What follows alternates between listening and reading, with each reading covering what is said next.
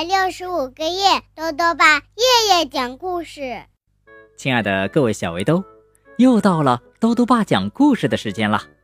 今天呢，豆豆爸继续讲米粒茉莉故事系列。今天要讲的故事是《米粒茉莉和我爱你》。故事的作者呀是新西兰的吉尔比特，莫瑞绘图，豆豆爸改编。由北京师范大学出版社出版。米莉和茉莉是两个快乐的小姑娘，可是这天，他们养的小金鱼去世了，他们很伤心。可是白兰老师教了他们一个可以让所有人都快乐起来的办法，是一个什么样的办法呢？一起来听故事吧。米莉、茉莉和。我爱你，金蒂是米莉和茉莉养的一条金鱼，它待在一个透明的大鱼缸里，里面还有漂亮的鹅卵石和水草呢。金蒂过得很开心。可是随着日子一天天的过去，终于在十二月五日这一天，金蒂因为年纪太大，去世了。看着金蒂静静地飘在鱼缸的水面上，米莉和茉莉感到很难过。他们一直盯着金蒂看。我的宝贝儿们，别难过了。白兰老师走过来安慰他们：“你们已经很好的照顾他了。”不过，白兰老师突然想起了什么，接着说：“你们有没有对金蒂说过，你们爱他？”米莉和茉莉相互看了看，摇了摇头。嗯，是啊，谁会对一条金鱼说“我爱你”呢？白兰老师把金蒂妥善的安置好了，然后抱住了米莉和茉莉。我们爱你，白兰老师。他们说：“ 我也爱你们。”白兰老师开心地说。回家的路上。米莉和茉莉遇到了农夫海格特，他正带着奶牛派尼奥去看兽医。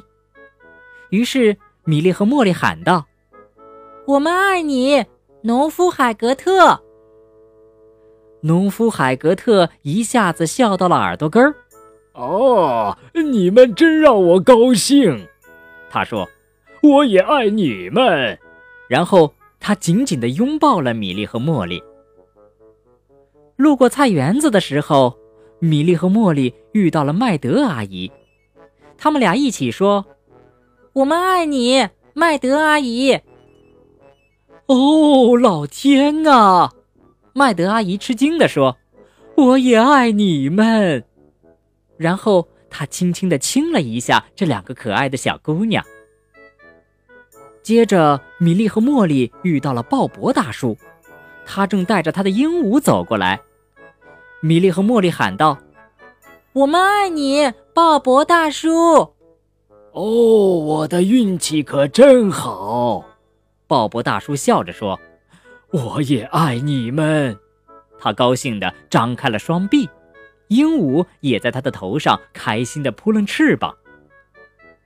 接着，他们看到斯密里医生拎着他的黑提包在匆匆地赶路。我们爱你，斯米利医生。米莉和茉莉说。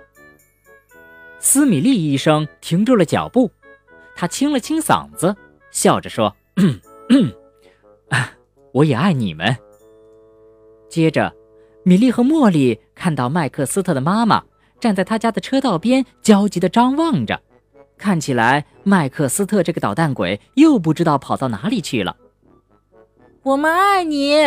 他们喊道：“哦，好，好。”麦克斯特的妈妈慢慢的说：“我也爱你们。”就在这个时候，布朗列神父走过来了。“我们爱你，布朗列神父。”米莉和茉莉说。“哦，上帝保佑你们！”布朗列神父露出了比平时更加开心的笑容，笑着说：“我也爱你们。”园子里弗罗斯特正在打扫落叶。我们爱你，米莉和茉莉喊道。啊，这这是我听过的最好听的声音。弗罗斯特放下了扫帚，他的脸都红了。我也爱你们。米莉和茉莉看到林培先生正在取他的报纸。我们爱你，林培先生。他们说：“哦，我的阳光小天使啊！”林培先生热情地说：“我也爱你们。”这个时候，米莉和茉莉已经走到家门口了。他们看见咪咪和淘淘正在门口等着他们回家。我们爱你们，咪咪、淘淘。他们一边说着，一边抱起了猫咪。咪咪和淘淘已经听过这句话有上百万次了，所以他们只是闭上眼睛，舒舒服服的打起了呼噜。好了，小围兜，今天的故事讲完了。豆豆爸要告诉小围兜啊，我爱你。是很有魔力的三个字，每个人听到了都会开心的笑起来，你相信吗？豆豆爸还想问问小围兜，你有没有对爸爸妈妈或者老师和小伙伴说过“我爱你”这三个字呢？如果想告诉兜兜爸，就到微信里来留言吧，要记得兜兜爸的公众号哦，查询“兜兜爸讲故事”这六个字。就能找到了。好了，我们明天再见。